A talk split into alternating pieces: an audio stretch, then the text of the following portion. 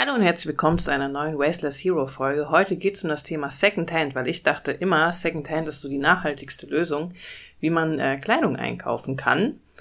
Allerdings hat das natürlich richtig gute Vorteile für die Umwelt, aber es gibt tatsächlich auch ein paar Nachteile, die wir nicht außer Acht lassen sollten. Ich fange mal mit den Vorteilen an. Kleidungsstücke werden wiederverwendet und landen nicht nach einmaligem Tragen auf dem Müll. Das ist natürlich super, weil dann nichts für den Müll produziert wurde. Viele Leute sortieren ja auch Kleidung aus dem Kleiderschrank aus, die einfach gar nie getragen wurde.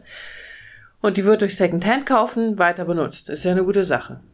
Es entsteht dadurch weniger Müll, weniger Ressourcen werden verbraucht, weil halt auch nichts recycelt werden muss. Das kommt ja auch noch dazu. Es ist ja nicht nur, dass die Kleidung hergestellt wird, die muss ja auch noch recycelt werden.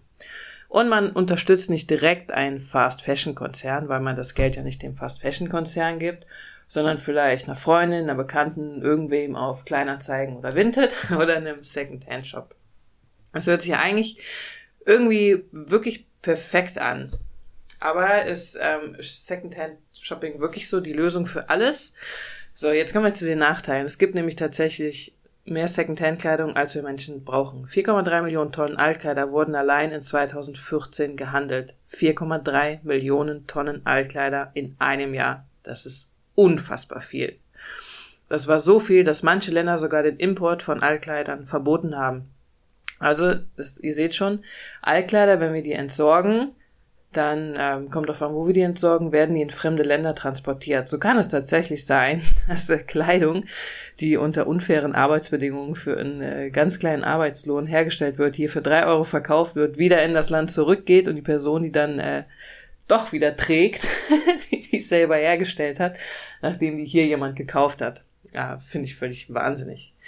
Genau. Also so stellt sich halt langsam auch die Frage, was kann mit den ganzen alten Kleidern passieren, die einfach auch keiner mehr haben will. Weil es gibt so Theorien, die auch besagen, dass es mittlerweile so viele Klamotten gibt oder so viele produziert wurden, dass wir eigentlich gar nichts Neues mehr produzieren müssten, sondern es schon so viel auf der Welt gibt, dass wir uns alle einkleiden könnten. Die Herausforderung bei Secondhand ist natürlich auch, dass es sich nicht so leicht einfach verkaufen lässt wie neue Kleidung. Es gibt mittlerweile Online-Secondhand-Shops, mehrere. Ubub ist einen, den ich hier nennen kann. Den habe ich selber auch schon mal getestet. Das Coole dabei ist, die haben wirklich gute Bilder. Früher war das bei den Online-Shops, dass man fast nichts erkennen konnte. Die geben auch einen Zustand an, man kann nach Zustand filtern, man kann nach Größe filtern, man kann nach Marke filtern. Also es ist wie ein klassischer Online-Shop, wo man wirklich gut filtern kann und echt gut stöbern kann. Nachteil ist natürlich, dass es jedes Kleidungsstück nur einmal gibt. Wenn mir halt was richtig gut gefällt im Online-Shop, kann ich nicht auswählen zwischen SM, XL, XX, zweimal XXL, äh, groß, klein, schwarz, lila, grün, sondern es gibt halt dieses eine Teil. Und es ist halt für die Firmen sehr aufwendig, diese Teile auch online zu bringen, weil jedes Teil muss einmal fotografiert werden, muss hochgeladen werden, es muss eine Beschreibung dazu gemacht werden. Das ist aufwendiger, als wenn ihr zum Beispiel 20 Kleidungsstücke verkauft in unterschiedlichen Farben, wo ihr einfach nur ein Bild hochladet, das einfärbt und die Beschreibung einmal macht. Also es ist schon tatsächlich aufwendiger, Second-Hand-Kleider wieder auf den Markt zu bringen. Ähm, da geht es ja auch noch darum, dass die Sachen nochmal gereinigt werden müssen, dass die auch wieder verpackt sind. Also so ganz müllfrei ist dann Second-Hand-Shopping online auch nicht, weil die meistens auch etikettiert sind. Ähm, genau, auch Second-Hand-Mode muss zu Konsumenten und Konsumentinnen gebracht werden. Wow, da habe ich nicht gegendert auf meinem Blog, kann man noch nachholen. Ähm, das heißt, auch wenn ihr Secondhand einkauft, die Ware muss ja transportiert werden. Kommt drauf an, wo ihr im Secondhand-Laden seid, könnt ihr einfach mal gucken, was es da so gibt. Ich war letztens in einem, da gab es sogar noch Kleider von Kaufhof, also von der Eigenmarke von Kaufhof. Ich wusste gar nicht, dass Kaufhof jemals im Leben eine Eigenmarke hatte. Die müssten schon 10, 15 Jahre alt gewesen sein. Die werden natürlich auch transportiert. Auch der Transport von solchen Eikleidern ähm, frisst oder braucht viele Ressourcen. Wenn ihr euch vorstellt, ihr gebt hier was in die äh, in die Altkleidersammlung, das wird in fremdes Land transportiert, das ist natürlich echt krass. Auch in den Läden muss es transportiert werden, mit LKWs, mit Zügen, es muss gebügelt werden, es muss gewaschen werden, es muss aufgehangen werden. Die Läden, die brauchen auch natürlich Strom und so weiter, ja. Dann gibt's noch einen großen Nachteil, finde ich, denn manche Menschen kaufen sich mehr neue Kleider mit der Begründung, ich kann es hier über Secondhand wieder loswerden, wenn ich es nach ein paar Mal tragen nicht mehr haben will. Das Ziel wäre ja eigentlich, weniger einzukaufen, anstatt sich damit zu beruhigen, dass man es weitergeben kann. Vielleicht kennt ihr das noch. Ich sage einfach mal den Namen Primark, als der in Köln aufgemacht hat. Ich krieg keine Werbung, äh, kein Geld für die Werbung, die ich in dem Podcast mache übrigens. Da gab es relativ viele Zeitungsartikel, dass Menschen da auch einfach hingehen und sich Sachen kaufen, ohne anzuprobieren, weil es eben so günstig ist. Und klar, wenn du ein T-Shirt für zwei oder drei Euro kaufen kannst, dann holst du dir einfach mal fünf, zahlst du für 15 Euro und kannst die zu Hause ganz in Ruhe anprobieren. Und wenn die nicht passen und du keinen Bock hast, wieder in den Laden zu gehen, ja mein Gott, dann wirfst du sie halt weg. Die haben ja nur zwei oder drei Euro gekostet. Und das ist halt eine krasse Mentalität, wie wir an Kleidung rangehen dass wir uns gar nicht mehr die Zeit nehmen, die anzuprobieren und gucken, was befällt, gefällt uns besonders gut, sondern wir kaufen einfach auf Masse und ähm, berücksichtigen dabei halt gar nicht, dass wir vielleicht auch gar keinen Platz im Schrank haben. genau. Auch die Secondhand-Mode muss aufbearbeitet werden. Da habe ich mal nachgeguckt. Die Arbeitsbedingungen in den Aufbe Aufbereitungsfirmen sind auch nicht immer die besten. Da gibt es von der Zeit einen ganz spannenden Artikel zu, weil ja auch Second-Hand-Kleidung generell gesehen oft schon mal weniger Geld bringt als neue Kleidung. Das heißt, die Bezahlung auch sehr wahrscheinlich einfach niedriger ist für die Menschen, die in diesen Fabriken einfach arbeiten. Und es muss schnell gehen, es sind Einzelstücke, es ist einfach kostenaufwendiger. Genau. Das waren die Nachteile. So, aber was ist denn jetzt äh, wirklich nachhaltig, fragt man sich. Kleidertauschpartys sind zum Beispiel eine gute Alternative. Okay, wenn ihr mir auf Instagram folgt, ihr wisst, dass hier jede Menge Baustellen sind und ab und zu fährt ein LKW vorbei. Genau, Kleidertauschpartys sind eine gute Alternative. Warum? Dann wandern die Sachen aus eurem Kleiderschrank direkt zu einer Freundin oder Freundin in den Kleiderschrank. Ihr habt kurze Transportwege. Mittlerweile kann man Kleidertauschpartys ja auch wieder machen. Ihr seht euch, ihr könnt euch gegenseitig äh, sagen, ob was gut aussieht oder nicht. Es war ziemlich cool, ich habe das gemacht ähm, mit ganz vielen Freundinnen, mit sechs Freundinnen tatsächlich. Es war ein super lustiger Nachmittag. Alle haben was anprobiert. Es hat sogar eine neue Schuhe mitgebracht, die, die dann jemand anders mitgenommen hat. Das war total toll. Genau, und wenn ihr auch Kleidertauschpartys macht, hat den Vorteil, dann gehen eben die Sachen nicht an Aufbereitungsfirmen und ähm, sondern direkt in die Hände von anderen Menschen. Und damit das Ganze noch ein bisschen wertvoller für euch wird, vergleiche ich direkt mal Möglichkeiten des Second-Hand-Shops für euch Second-Hand-Shoppings für euch, weil ich habe ein paar Sachen ausprobiert. Zum einen gibt es ganz viele Second-Hand-Shops. In denen findet ihr unterschiedliche Teile. Es gibt sogar äh, Second-Hand-Shops in vielen unterschiedlichen Größen. Manche sind so groß wie mein Wohnzimmer, also weiß ich nicht, 20 Quadratmeter, und andere sind mehr als 150 Quadratmeter groß. Da war ich in Berlin, habe mir viele angeguckt. Äh, der Vorteil davon ist, Stöbern macht hier mega viel Spaß und ähnelt den Einkauf halt in einem klassischen Geschäft. Und man findet super lustige Teile, die mich zum Beispiel zum Lachen gebracht haben, die ich auch einfach anprobiert habe und ähm, du kannst den Status des Kleidungsstückes halt direkt vor Ort feststellen. Du kannst es anfassen, du kannst gucken, ob irgendwie Löcher drin sind oder sonst irgendwas. Nachteil ist, es gibt viele von diesen Second-Hand-Shops nur in großen Städten. Ähm, bei einigen sind die Kleider halt wenig sortiert oder gar nicht, sodass man wirklich sehr viel Zeit einplanen muss, um da was zu finden.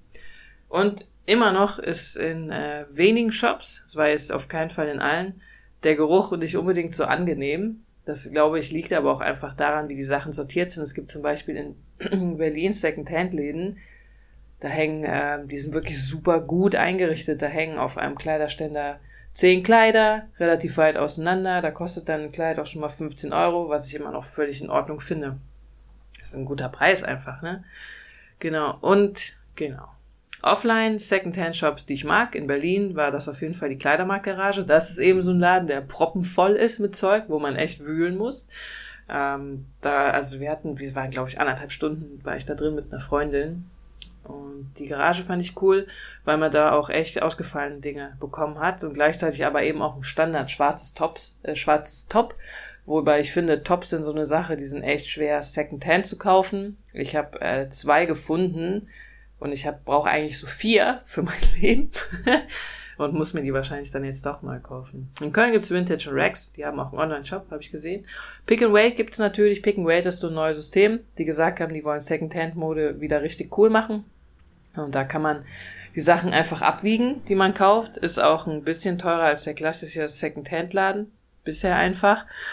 Aber bei Secondhand ist auch halt immer die Diskussion, warum muss Secondhand super billig sein? Nur weil das mal jemand getragen hat, heißt das ja nicht, dass ein Kleidungsstück anstatt 50 Euro nur noch äh, 50 Cent wert ist. Genau.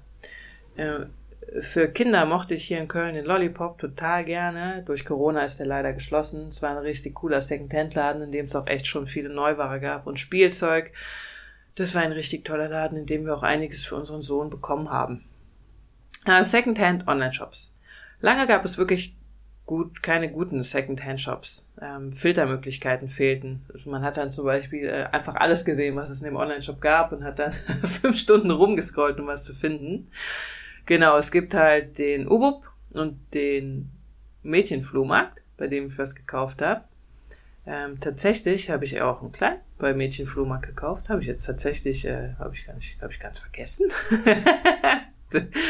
naja, was soll's. Genau. Der Vorteil dabei ist einfach, dass die Filtermöglichkeiten super sind, habe ich eben schon gesagt.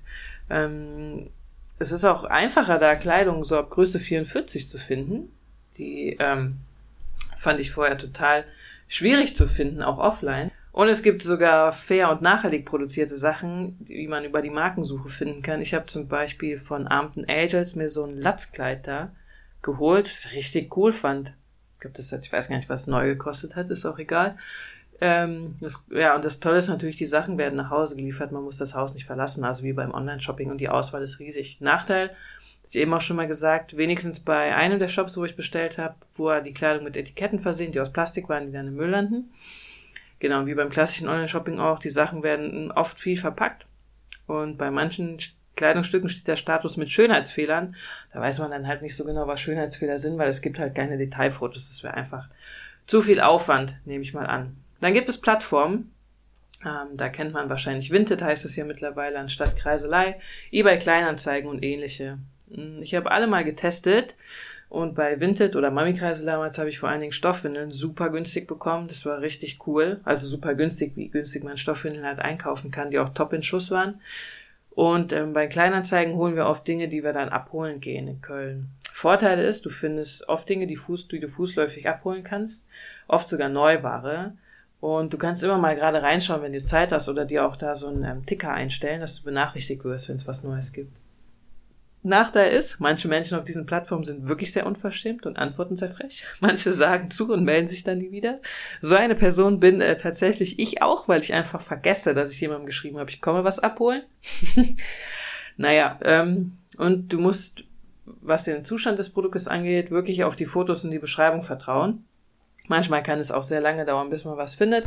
Vor allen Dingen, wenn man auch halt nicht gerade in der Innenstadt wohnt, aber selbst wir warten auch einfach schon mal zwei, drei Wochen gucken mal nach, suchen, was es da gibt. Ich habe schon so oft geguckt, ob es irgendwas in Secondhand da gibt und habe dann nach einer Woche festgestellt, wir brauchen es einfach gar nicht. Also es hat auch tatsächlich nochmal den Vorteil, dass man einfach auch lernt, das Leben äh, ein bisschen langsamer anzugehen und nicht morgen direkt alles haben zu wollen. Freunde, Bekannte und andere Menschen ist wohl die nachhaltigste Alternative zum Secondhand-Shopping. Genau, WhatsApp-Gruppen gibt's. Über den WhatsApp-Status habe ich das schon mal gemacht. Es gibt Gruppen von unserem Kindergarten, da ist mein Freund drin. Freund oder Freundin direkt fragen, Karnevalskostüme kann man sich auch mal ausleihen. Tauschpartys gibt es auch in Städten. So organisiert fängt auch langsam wieder an. Ja, da gibt's auch jede Menge Facebook-Gruppen. Der Vorteil ist, es gibt äh, oft super viele Teile auf den, schöne Teile auf den Tauschpartys. Genau, man kommt fast kostenlos an die Kleidung ran oder man kommt sogar kostenlos an die Kleidung ran. Man tauscht mit Freunden und hat wieder mehr Kontakt mit denen. Und ähm, es spart auch oft Zeit, weil du einfach das zu Hause machen kannst. Du weißt nicht, du sortierst deine Sachen aus, packst sie in eine Kiste, alle kommen mal vorbei, jeder tauscht was, das ist halt ganz cool. Genau, die Suche in Facebook-Gruppen ist halt leider sehr zeitaufwendig und das Angebot ist einfach begrenzt. Du nimmst, was du kriegst, also wenn du die Vorstellung hast, heute hole ich mir ein grünes langes Kleid, ist es sehr wahrscheinlich, dass es das da nicht gibt. ja, dann gibt's bei Secondhand auch noch mal die Frage, warum es so wenig Secondhand in großen Größen gibt. Ähm, bei Secondhand-Kleidung für Schwangere und Stillende, Stillende schien mir anfangs auch schon eine Herausforderung zu sein. Ich habe ja zwei Kinder, wie ihr wisst, und meine Schwangerschaftskleidung habe ich von zwei Freundinnen geliehen. Eine kurze, habe ich mir da, kurze Hose habe ich mir damals beim Kreise geholt, weil ich mir nichts Neues kaufen wollte. Und generell wollte ich mir für die Schwangerschaften keine neue Kleidung kaufen, weil ich dachte, okay, ich trage die Sachen maximal acht Monate, dafür muss ich mir jetzt nichts neu produziertes kaufen, dafür gibt's einfach viel zu viel, weil gerade Schwangerschaftsklamotten sind ja oft Sachen, die werden wirklich nur ein paar Monate von Menschen getragen und danach nicht mehr. Genau. Genau, ist dann, das, äh, da ist aber auch deshalb, gerade deshalb ist da auch ein großer Markt. Ist auch echt, äh, kriegt man echt schnell auch so ein paar Hosen für fünf Euro oder sowas. Ähm, Second-Hand-Kleidung ab Größe 44 scheint echt eine Herausforderung zu sein. Und da gibt's aber auch die Online-Plattform, wo man echt gut filtern kann. In Berlin Second-Hand-Laden hatte ich eben schon gesagt, da finden sich auch oft schon mal Teile ab Größe 44, aber halt wenige. Das liegt wohl einfach auch daran, dass die Nachfrage bei den Größen 36 bis 42 viel höher ist als bei den anderen, halt auch was im klassischen Online-Shop angeht. Ich weiß, dass es auch in klassischen Online-Shops oft manche Größen gar nicht gibt, was auch äh, mir oft schon mal zum Verhängnis wird, weil wenn man 1,80 groß ist, braucht man auch einfach schon mal andere Größen. Ja. Es gibt aber in Oldenburg zum Beispiel einen Second-Hand-Shop, der sich auf größere Größen spezialisiert hat. Die Frau hatte ich auch mal angeschrieben und die, Meng die meinte halt einfach, ich äh, lese das kurz vor, ich denke, das Idol der Frau ist leider noch häufig schlank bis Größe 40. Große Designer stellen Darmmode gar nicht größer her. Das finde ich sehr schade, darum biete ich große Größen an, denn jede Frau, egal welche Größe, hat das Recht auf Nachhaltigkeit und modisch extravagante Kleidung. Gute Kleidung, Naturmaterialien und Herstellung ohne Kinderarbeit, Ausnetzung von armen Näherinnen in der Welt, ist neu, sehr hochpreisig und deshalb auch nicht für jeden erschwinglich. Das stimmt. Also sehr cool von dieser Frau. Falls ihr mal in Oldenburg seid, geht da vorbei. Ja, und das ist, denke ich, die Herausforderung, warum es halt in, ab Größe 42 ja schon echt wenig im Bereich Secondhand einfach gibt, weil ich auch glaube, man ist einfach froh, wenn man da was gefunden hat und gibt das nicht mehr her. so, das war der heutige Podcast zum Thema Secondhand. Wenn ihr dazu Fragen habt, wie immer gilt, Schreibt mir einfach. Tschüssi.